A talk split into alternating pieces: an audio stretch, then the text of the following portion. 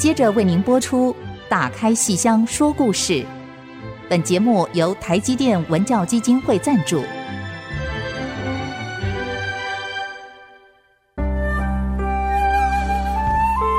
打开戏箱子，看见台上的精彩一刻。戏箱子里还有许多你不知道的喜怒哀乐、悲欢离合。让戏曲专家王安琪、罗世龙和您一起打开戏箱说故事。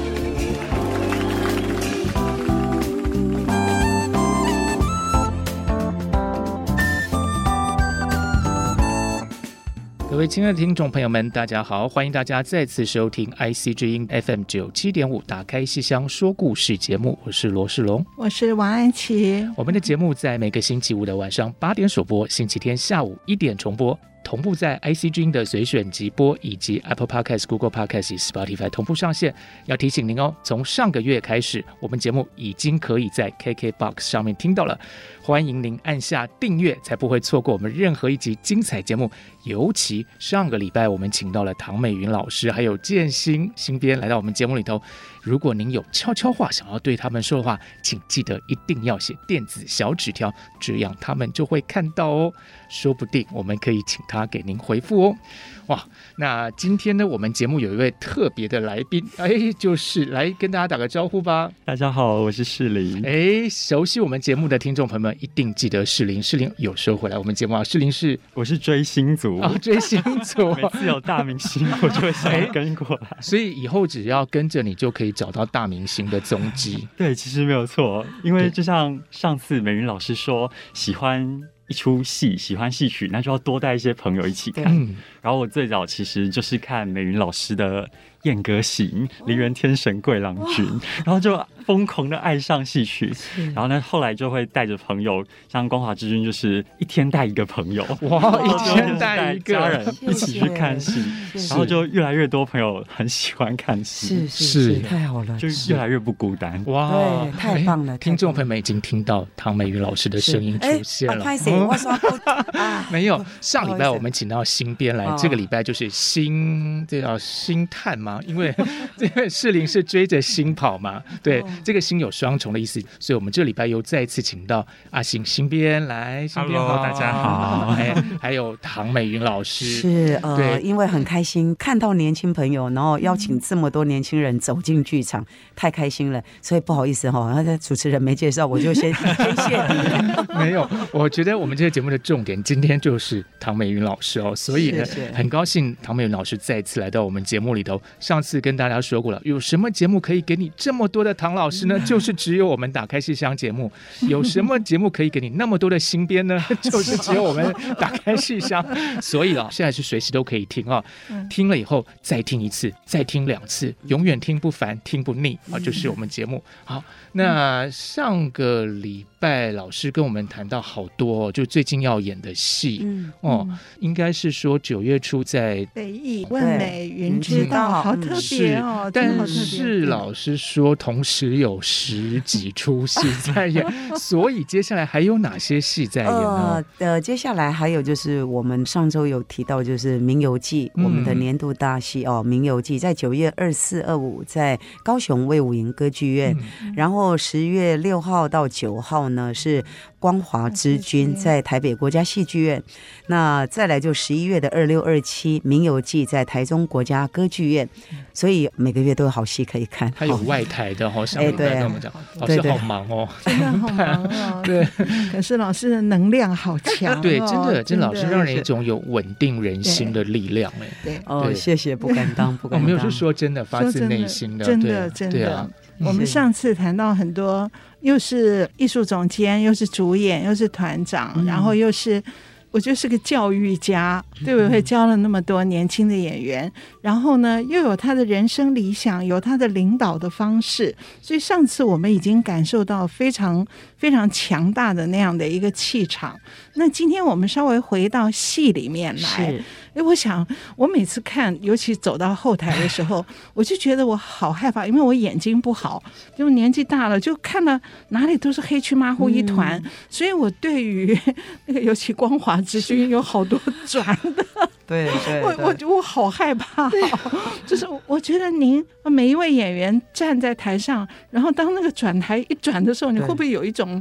那个要怎么样去控制自己不晃一下，或者是，是就是怎么样跟布景能够融合在一起啊？呃，就是其实真的技术排练的时候真的很重要，很重要。对，因为尤其在很多场戏哦，就是大概有时候甚至于是得要摸黑要暗上，对对，好可怕。所以呃，那那那个时候记牌没有完全到位的话，嗯、其实真的正式演出可能就会有一点危险，嗯、因为我还记得有一场戏到下半场了，就是呃，已经快到戏快结束之前呢，其实退场的时候呢，呃，所有的光其实是留在舞台上的，所以我们退下来的时候是刚好旋转舞台，它刚好要启动，所以要启动排的时候还要有记牌，就排的时候，因为其实一脚刚踏出去，其实另外一脚悬空的时候它动了。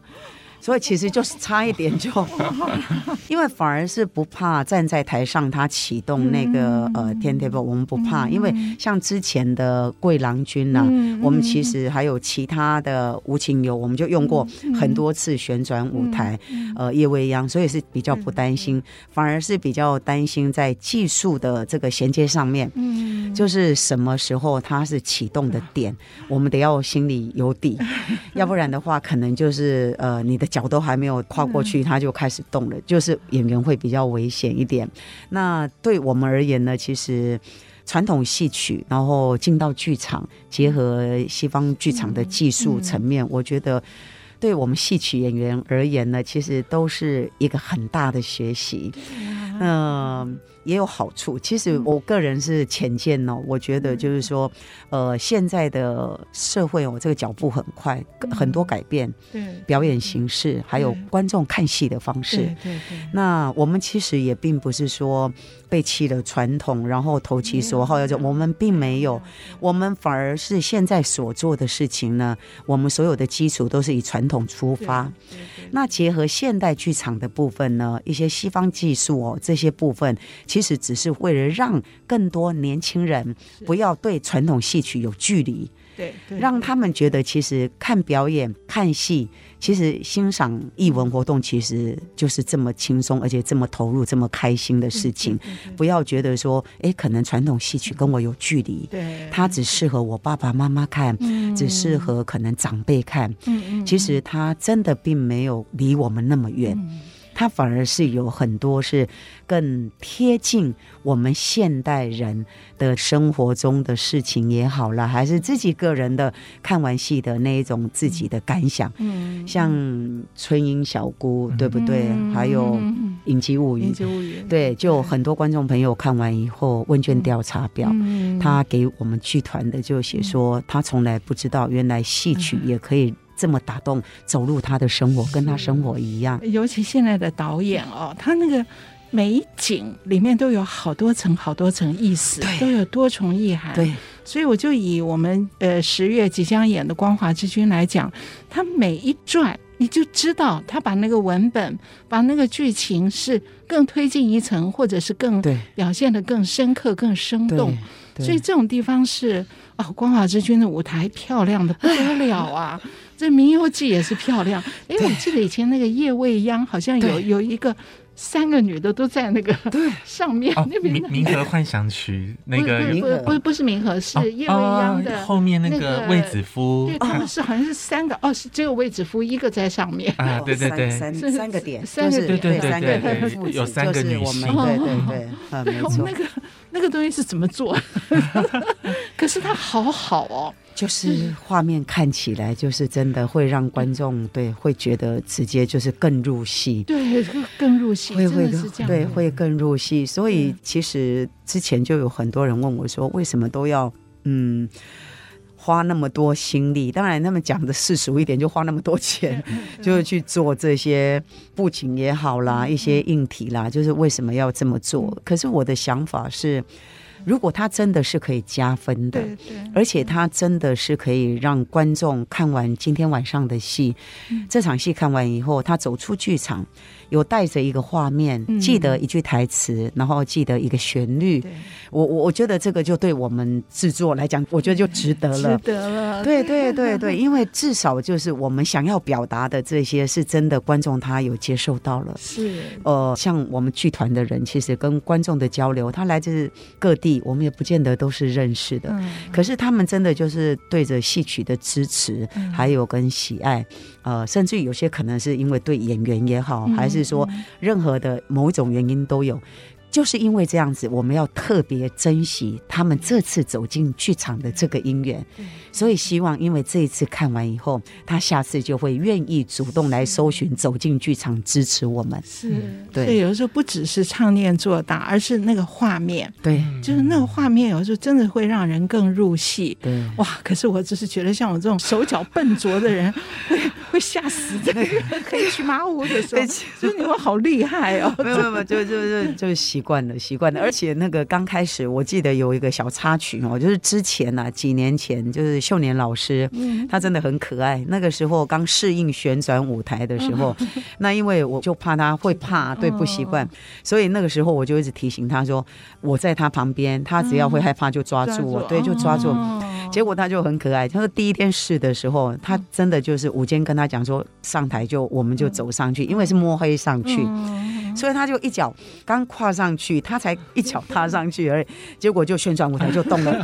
我就听到他就一直，哎呦，他就他就他没有跌倒了，他就自己吓一跳，然后我就快步的就跨上就走进去，我就抓住他，他就问我说：“哎、欸，一共带几吼？一共你那无单单卡在家行，就是怎么没有等演员站定再走？”我就跟他讲说。我说这个其实我们在跟时间赛跑，嗯，其实技术还有戏，戏是进行中，嗯，不能等，不能等。对，对我说我们是跟时间赛跑，所以我们其实是在补这个空档要上去。所以当你转了以后一上去，灯亮就音乐到了刚好。然后他就说：“ 啊，刚都在加气球，一共要这么刺激吗？” 真的是不容易，对，不只要带小的，还要照顾，对，照顾身边。每一个人，每一个人，对。对。可是就是一个慢慢适应，让他们习惯。那因为剧团其实做很多跨界，嗯，我都得要刚开始得要想办法说服前辈们，因为其实并不是他们不愿意，而只是一个适应的问题。对对，像刚开始跟国台交合作的时候，他们其实也是呃，就练乐，然后配唱了很久以后，就年姐就跟我讲说，她说。都没有听到锣鼓点，他说也没有那个主胡要开始唱之前，也没有一个可以让我们预备的这个提示音都没有。阿婆长阿公，我就问他，我说那这样还习惯吗？他就说。可是会常常忘记从哪里要开始 唱，因为不知怎么开始。对，然后我后来就跟他讲说，其实啊，锣鼓点在，你就可以想象他的音乐，其实锣鼓点你自己把它配在里面，这样你就可以去数那个拍子，就可以数得出来。我说，呃，配器不一样，当然是整个完全不同，可是其实它的。节奏跟几拍还是固定的，嗯嗯、所以他们就慢慢的习惯适应，就是怎么跨界听到减少锣鼓点的方式。是，那就是先从有，然后让他们变成没有，没有现在又回来，又让他们接受有，然后让他们再接受没有，他们就自然就 哎就适应了。是，其实真正适应的最好的就是唐老师，因为对他自己先熟悉了以后，再告诉其他人哦。好，我们今天非常高兴再次邀请到唐美云老师，还有新编阿星啊，陈天进到我们节目里头。那我们还有好多话要跟唐老师说啊，我们先休息一下，喘口气，待会儿马上回来。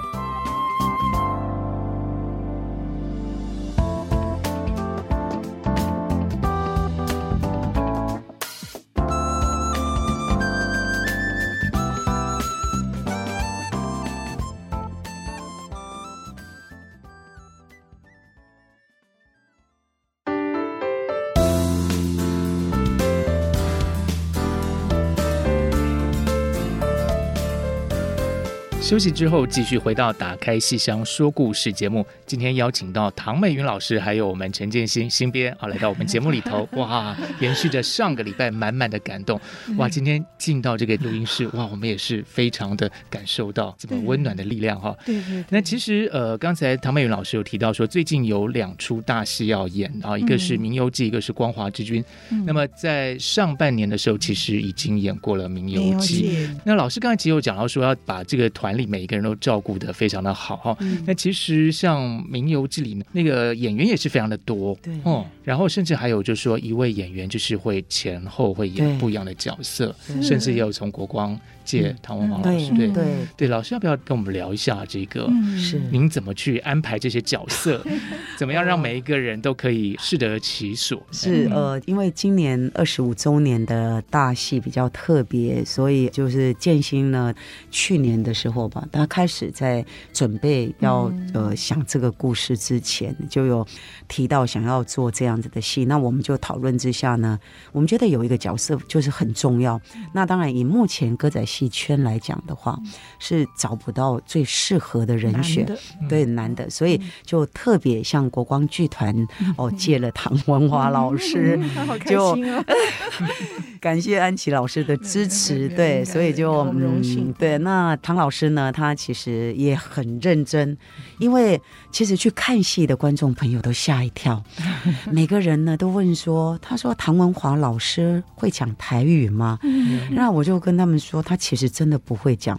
他说，可是为什么字正腔圆呢？而且他唱了很多快板。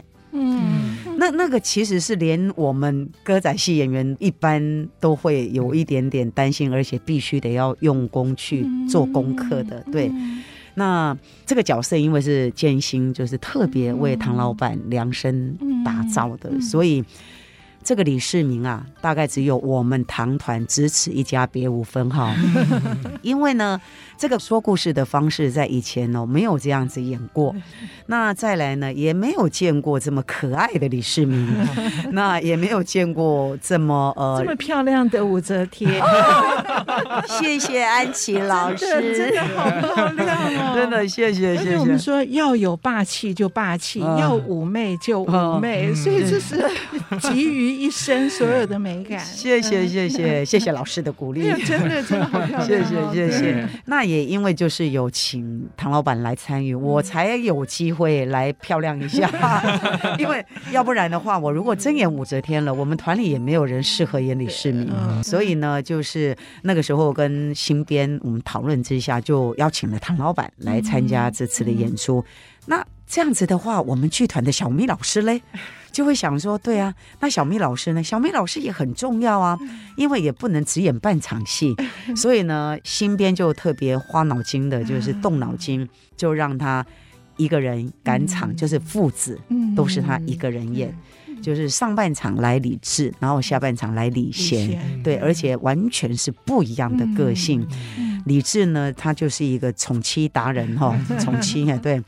然后下半场呢，是一个充满了愤怒、嫉妒、憎恨的一个呃太柱，对不对？还有一个太子。那也因为建新特别为小咪老师的这个量身设计，所以也凸显了小咪老师的演技，还有他很亮眼，观众大家都觉得哇。完全是一个演技大爆发，就是看到完全是不一样的诠释方式。如果一人饰二角，结果两人个性是相似的，就没有意思了。对对，所以这个想的真好。对对，其实也是跟唐老师哦，唐美云老师的一个默契，就是这么多年来长期跟剧团合作嘛，所以深知老师他对于这些呃资深演员们的看重。嗯对，所以在帮小咪老师量身设戏的时候。就会去想。怎么样让他比较有发挥？嗯，对，那的确在设定上半场演李治，嗯、那下半场演李贤，嗯、那一来是父子，所以哎，相貌比较接近，是会被观众接受的。然后再来，真的是去抓住他们两个性格上面的一个差异。嗯、对，一个是比较我们所谓的比较，我们不要说懦弱哈，比较仁懦，对，比较仁德的一个君王。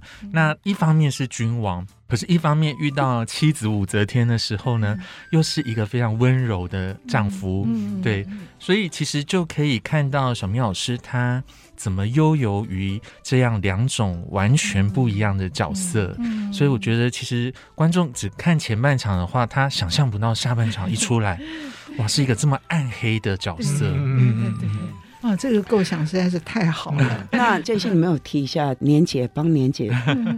好，接下来就讲到的是秀年老师的部分。嗯嗯、秀年老师，因为他近年来其实身体比较虚弱一点，嗯、所以我们都会啊。呃绞尽脑汁，怎么样让他不要这么累？嗯、但是他的角色又要是呃有看点的，嗯、对，所以这次就安排他演武则天的婆婆，嗯、而且是在世间的时候呃素未谋面的这个婆婆长孙皇后。嗯、对，那其实秀年老师以前在电视剧就有演过长孙皇后。嗯、对，那这次的长孙皇后跟以前也是非常不一样。嗯、我觉得是把她那种。身为一个皇后，她内在比较刚强的那一面展现出来，就是当李世民呢在比较软弱的时候，反而是这个妻子出来。去劝他要呃，能够去面对现在的一个时局，做出正确的判断。嗯嗯嗯，搭配的非常的好哦。对，对，安琪老师其实之前讲说，其实一个编剧剧作家，那当然就是说自己写的话，当然也很好。可是呢，这个剧本最后还是要落实到舞台上哈，才是更理想。所以，唐老师跟新编之间的这个对于角色的塑造，其实是一个互相搭配的一个成果。嗯，太完美了。我觉得尤其呢，你还想到过那个秀年老师以前演长孙皇后，对，所以当他哎一出来的时候，观众是有反应的，好像很多观众都联系起对以前的那个长孙皇后，嗯，是这是一个很美的感觉哦。就是说，如果说曾经看过。秀莲老师演长孙皇后的话，那有一种好像似曾相识的感觉，就在舞台上那个影像有点叠印在一起，对对对，有点有点呼应这个戏的主题啊，因为这个戏就是有点介于这个。就是两个世界之间的那种影像的感觉。对，然后我实在要觉得美云老师实在太美了，最美的武则天，最美的武则天。对，刚才那个节目开始之前，我们在讲，那我们看过潘迎紫、贾静贾静雯的范冰冰的。对。可是我觉得美云老师真的就是我们刚刚说的这么多面相，她不是就是一个女子而已，她又是媳妇，又是妻子，然后又是。那个霸气跟稳定度，嗯、站在那边就是镇压全场，嗯、那那个力道跟那个气势在那里，所以我觉得不做第二人想。是，而且不是面对摄影机哦，是要面对那么大的一个剧场空间，然后让所有人感受到那一个气场。对，这个好难哦。对，老师是怎么做到这样子的？谢谢，我觉得这个大概是我近年来最挑战的一个角色。我其实后来就问建兴说：“啊，为什么我觉得二十五周年最特别？原来是我演武则天啊。”呃，当然也谢谢建兴了。我觉得就是对我个人而言哦，如果就是要把戏里的事情呼应到人生上面，我觉得倒是呃有一点点小小的相似。当然，并不是说。为人妻、为人母、为人媳这件事情，而反而是对于自己一生当中所选择的事情，跟选择要走的这条路，就是不管遇到任何的考验，还有不管遇到任何的这个呃攻击也好，还是说遇到任何挫折也好，其实并没有因为这样就停止。止步不前，也并没有因为这样子就觉得害怕不继续了。我觉得这一点跟我自己成立剧团，我觉得有一点相似的地方。刚成立剧团的时候呢，其实有很多人甚至于觉得，呃，什么明星带团撑不过三年，就会觉得我这个剧团应该有一点危险。那其实，在当时对我的打击，在当时然后现在已经二十五年了，在当时其实是。我真的甚至有一度怀疑自己是不是真的适合成立剧团，可是后来呢，其实我不断的就是问自己，就是其实成立剧团是为什么？因为那个时候其实我父母本来就有一个外台的团，嗯嗯、那他们总觉得只要演出的话，想演出像外台团就可以了，不一定做这么大。嗯。可是对我而言呢，我觉得后来之所以投入歌仔戏，然后认真想要为歌仔戏做一点事情，其实应该也是为了我爸爸早期的他一点点心愿。他觉得歌仔戏应该可以恢复以前呐、啊、内台时期的那种对那种盛况。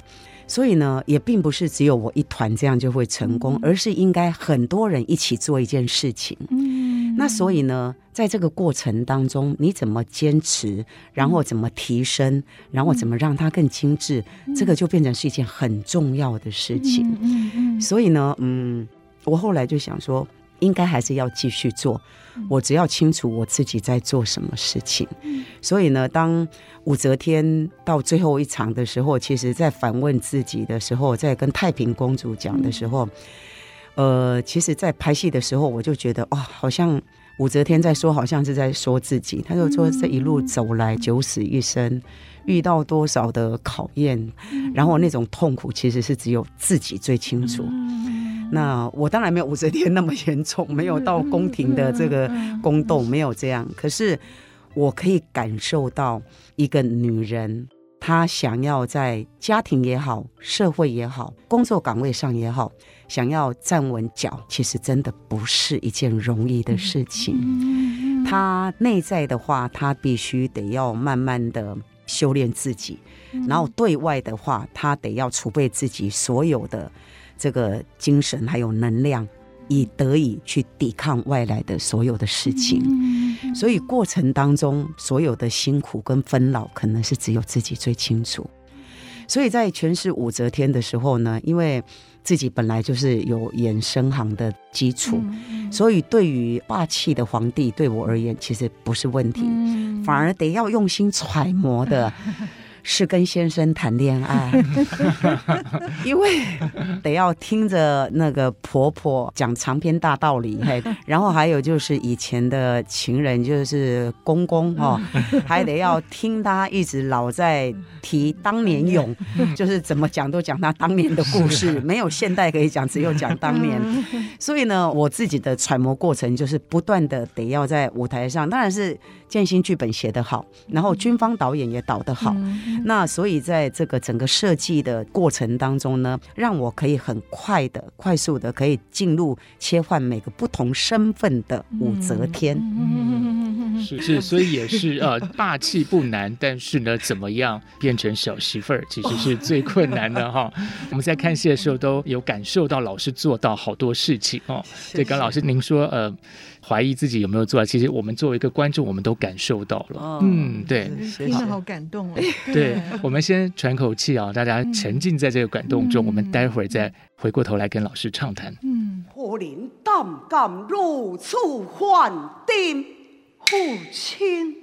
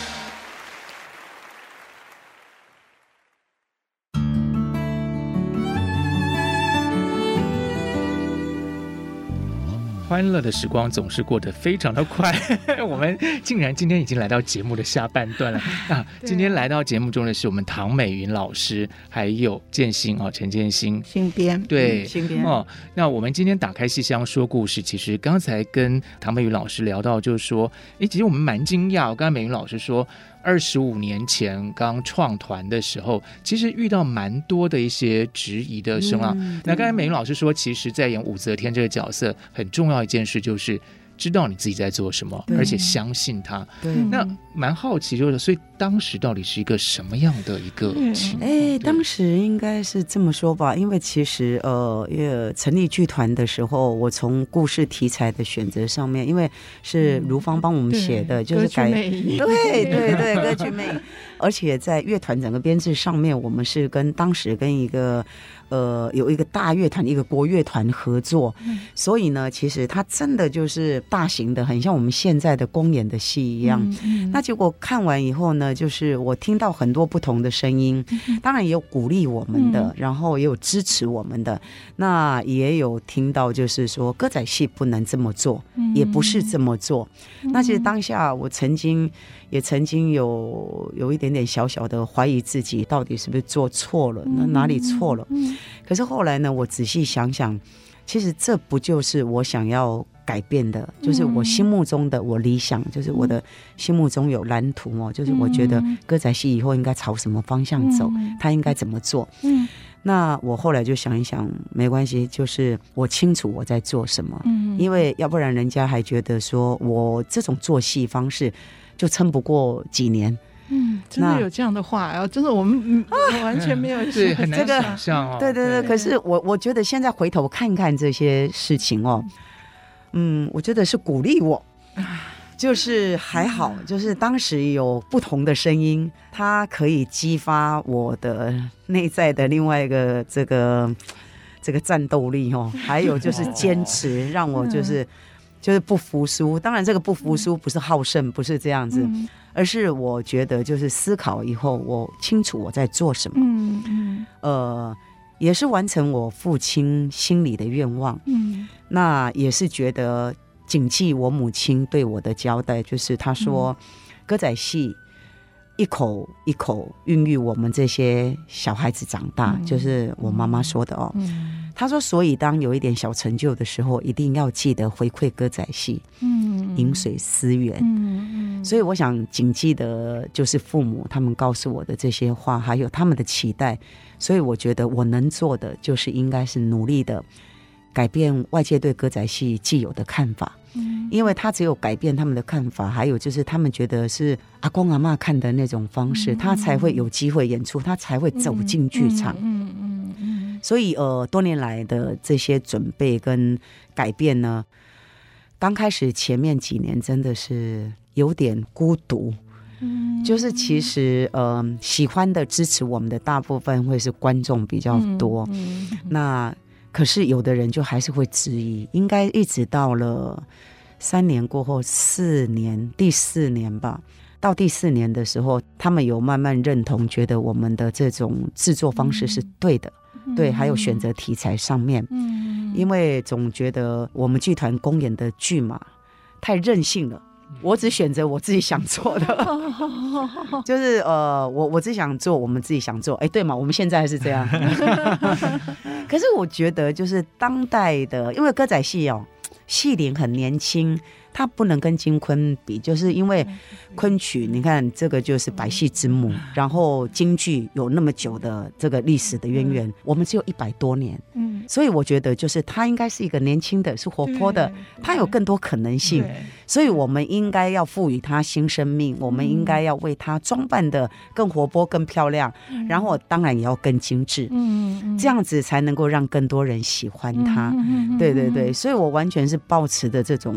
态度还有做法，嗯、因为或许可能别人觉得我有一点怪吧，就是不会啊，我们我们观众真的是觉得、嗯、哦，从第一部戏 我们就看了好好喜欢哦，然后就就一直在期待第二部、第三部。谢谢，谢谢。尤其像我平常可以看的不多的人呢，哦、可是真的是。以前我看过您演《春草闯堂》的胡知府，对呀，对对对，好可爱啊！对对对，不是春草，是胡知府，我是我是知府，对对对对，没错没错，好可爱。对，还有那个就是美云老师本来就吸引我们，所以您组团，哎，那那我们去看了以后，真的是很兴奋的。那我们看得出那个不同。你看选歌剧魅影，这当然你整个在乐队的编制啊什么一定要不一样啊。对对对。所以我们一路是在期待，那也包括后来是越走越，如果说任性啊，对任性任性有特色，真的是有特色。像这个叫风从哪里来？对对对，是叫风从哪里？还是和风从何处来？对，那种题材。太难得了，对吧？那我觉得最近的这个《光华之君》也是人物人设对，这个人设是很很特别的，是不是有跟歌子戏原来的男主角要被崇拜那种那个既定的观念，是不是有相反？对对对，一一定是相反。而且刚开始其实哦，这个歌仔戏的观众朋友很可爱，他们都喜欢男主角是。多情的，是 深情的，然后是是一个很善良、很温柔的。可是像光华君哦，光华君他其实，好啦，光宝君他其实他也不算坏。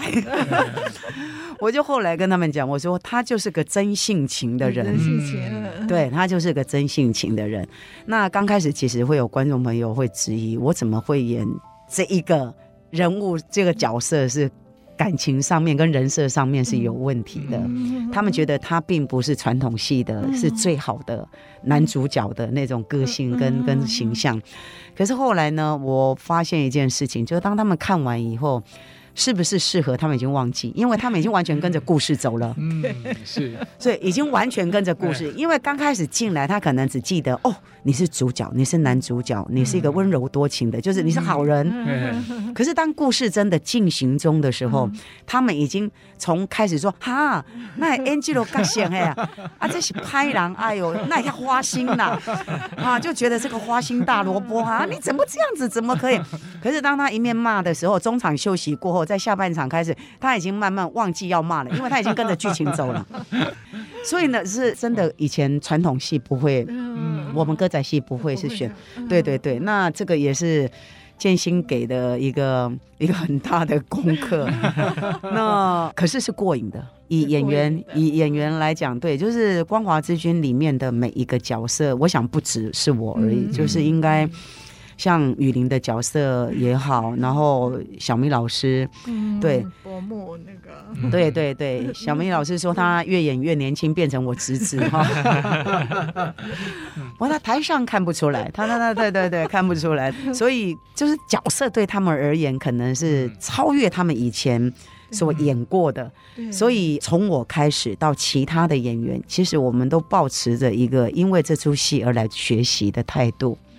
因为只有这样子，我们才会把自己归零，然后重新去投入这个故事，嗯、重新去塑造这个人物。嗯，因为他这样子就不会有其他任何一出戏的影子在里面，嗯，而完全是一个全新的人物出现在舞台上。是，其实也就是美云老师的带领啊。其实，在这个演戏的过程中，团员就跟着一起成长了。包括已经那么红的小明老师，嗯、对，就是他们已经一辈子的演出的经验，然后突然在台上。人设变了，可是可是他也很享受，对很过瘾，嗯，对对对，也是一个新的突破。一开始会不会有一点不习惯？其实小明老师他的 range 很宽的，包含像叶未央他演那个奸臣江充，完全没问题。对他，对他不会说要挑角色。他觉得我拿到这个角色，我就是演好他，是对，是，所以一个好的演员就是永远也是在准备当中，然后迎接他，对，接受他，克服他，是，是。好，那我们先休息一下，待会儿再回过头来继续跟老师们畅谈。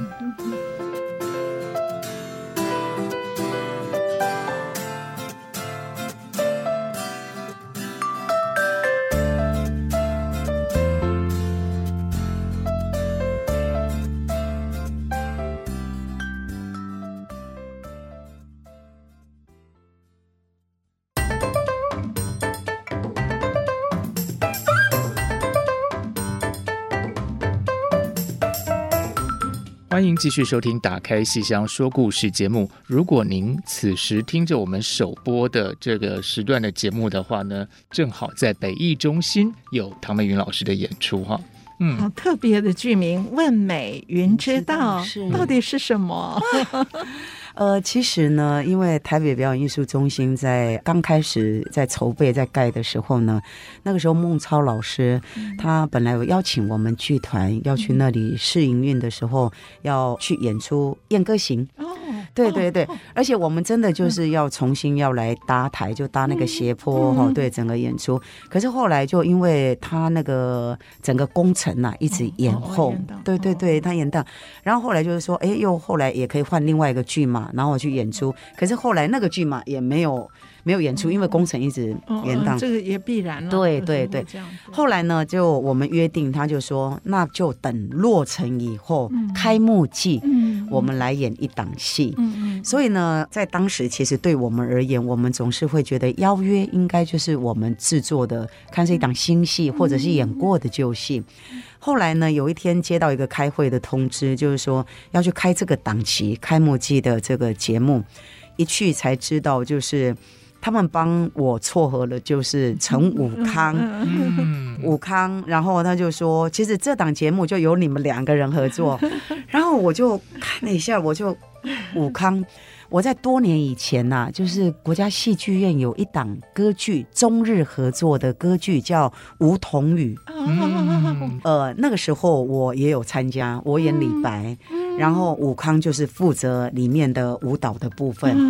所以在很多年以前我们就合作过，啊，后来就没有机会。结果那天遇到以后，我们就哇，真的又碰面了，真的是太巧了，然后很有缘。就说好要合作，那可是要演什么呢？嗯，后来孟超老师就说，他就说我，他说你的人生经验那么多，应该可以有很多可以演。嗯，后来我们就想说，可以演哦，那一个晚上应该也演不完吧？如果还到现在，他说你们可以去想一下。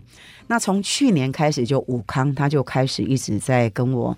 不断的聊故事，问我的故事，然后呃，再来到今年的时候又加入建新，因为建新第一对剧团很了解，那再来他对我也熟悉，还有他对歌仔戏他他更是熟悉，所以我就跟武康建议说加入一个编剧，嘿。嗯，正好就是，请讲啊。其实很有趣啦，就是我称呼它是个很素朴的呃表演形式。对，我们一般都会想象可能是戏剧，但它又不完全，它是戏而非戏。对，它围绕着唐老师的人生，我们说人生如戏，我们就从当中呢去抽取一些他生命中很有戏的桥段啊。那表面上是一种问答的形式，可是哎又。会有戏中戏，对，例如说唐老师，他这次要把他以前在外台非常经典的一个代表作《千里送金娘》，呃，十九年没演了。他要重新把它放在舞台上，嗯、对，然后演金娘的就是小米老师，嗯、对，哎，老师可以分享一下，对对对，其实其实这个戏，对，因为后来我们就是只有交给，就是传授给学生而已，就是自己也没有机会，因为心思都放在剧团的这个年度制作新戏上面，所以大概因为我们训练培训哦，团员们都是会以传统戏来培训他们，所以这个戏大概也是传给学生。那这一次呢，因为在讨论的过程呢，觉得应该有一些在我的人生当中，它比较具有代表性的。宋金良这个戏呢，在呃当时不止十几年，应该是快三十几年前吧。那个时候的地方戏曲比赛，就是我妈妈的一个外台。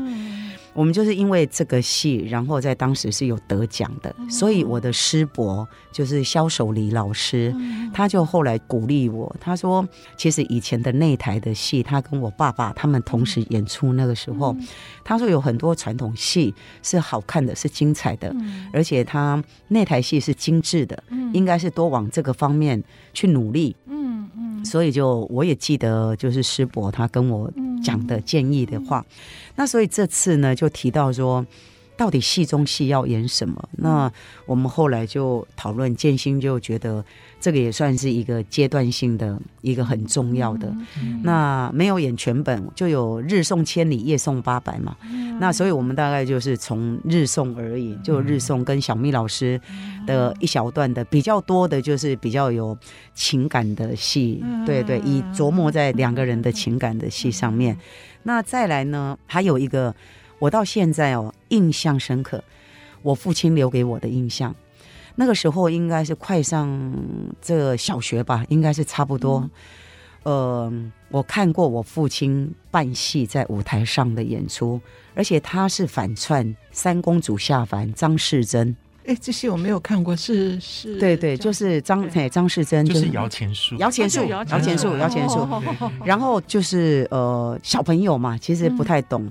那个时候回去的时候，就经过我们那个，就是以前他们有很多住的三合院，有那个大顶，就是房子门口那边搭了个很大的戏台。我就是陪着在那边看看半天，我就觉得哇，好好看哦，今天那个戏好好看。看了半天，看到最后，看到那个武旦呐，他真的就是身手利落，而且就是到最后是从桌子上翻下来，我们就跟着其他观众在台下鼓掌啊。然后鼓掌完以后，我就心里想，哎，这不是我们家的团吗？哎，我们家什么时候多来了这个？我怎么没看过？也不是我爸爸的学生，我就绕到后面，然后就上去看，结果一到后台才知道，原来刚刚很厉害那个是我爸爸。哇哦哇！所以，我整个你看到现在我还印象深刻。这真的是我觉得，就是对于我个人而言，人生当中有很多对于我的呃生命还有学习表演的过程很有鼓励跟刺激的，就是我父亲也站在一个很重要的这个位置，就是。他所做的事情，像当时他收了很多学生，嗯、他也不跟学生收钱，嗯、而且如果外地来的学生，还提供他们住宿的地方，嗯、然后重点就是只是为了传承，嗯、那教他们，如果学成以后呢，愿意留在剧团演出的就留下来，嗯、不愿意被别人挖角的你就离开，嗯、也没有关系，嗯、就是大概只是几年，像我们演戏什么沙尼啦、高维拜苏哈给有没有？嗯、就是学成以后就是看孩子。你自己怎么选择？所以后来我自己带团，我其实也或多或少有受我爸爸的影响，总是觉得说，如果这些孩子他们只要愿意认真学习的话，我们其实是应该让他们不用去担心一般的生活，就是三餐是让他们不用担心的。所以很多年以前，我才会开始就。着手就是培育年轻人，就让他们就是固定成为团员。嗯、那以前当然是比较辛苦一点哦，以前就是想做的事情多，可是就是能力有限。嗯、那现在慢慢的发现，其实就是呃像。呃，我们传艺中心也好，还有其他相关单位，他们可以协助我们，让我们可以想要去做我们想做的事情。我觉得这个对我们剧团还有对我而言，我觉得是非常非常感谢，因为至少清楚了，知道我们所做的事情是可能的，嗯而且也不用担心，也不孤独了。嗯因为只要愿意努力的再继续的，然后稳稳的往前走，还是会有人愿意协助，因为会有人看到的。是是是，是。所以 其实，在唐老师身上，我们看到的不只是专业，而且是一种典范，一种时代的精神哦，给予我们这么多的能量。那我们也非常感谢唐老师一直陪伴着我们，让我们从来不觉得孤独。谢谢您啊，谢谢。那还有感谢新编也来到我们节目。其实我们今天时间其实已经差不多要告个段落了。非常谢谢两位老师啊，百忙之中抽空到我们节目来，时间太短。对对对，希望很快还有机会再看到两位老师来我们节目，而且大家一定要记得去看这么多的好戏。也别忘了北艺这个问美云知道，就是明天后天都还有哦，就是九月二号到九月四号，今天晚上首演哦。对对，所以欢迎大家。一起，如果你有朋友愿意转让给你的话，赶快去抢过来。对对，好，那我们今天再次谢谢唐美云老师，谢谢啊陈建新新编，还还有我们的可爱的世林也到了我们节目里头，是追星族。好，打开戏箱说故事，今天节目到这边告一个段落。我是罗世龙，我是王安琪，我是唐美云，我是陈建新，我们下次再见，拜拜，拜拜。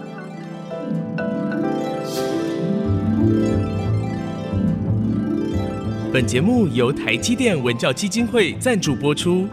台积电文教基金会深耕文化经典，引动艺术风潮，与您共筑美善社会。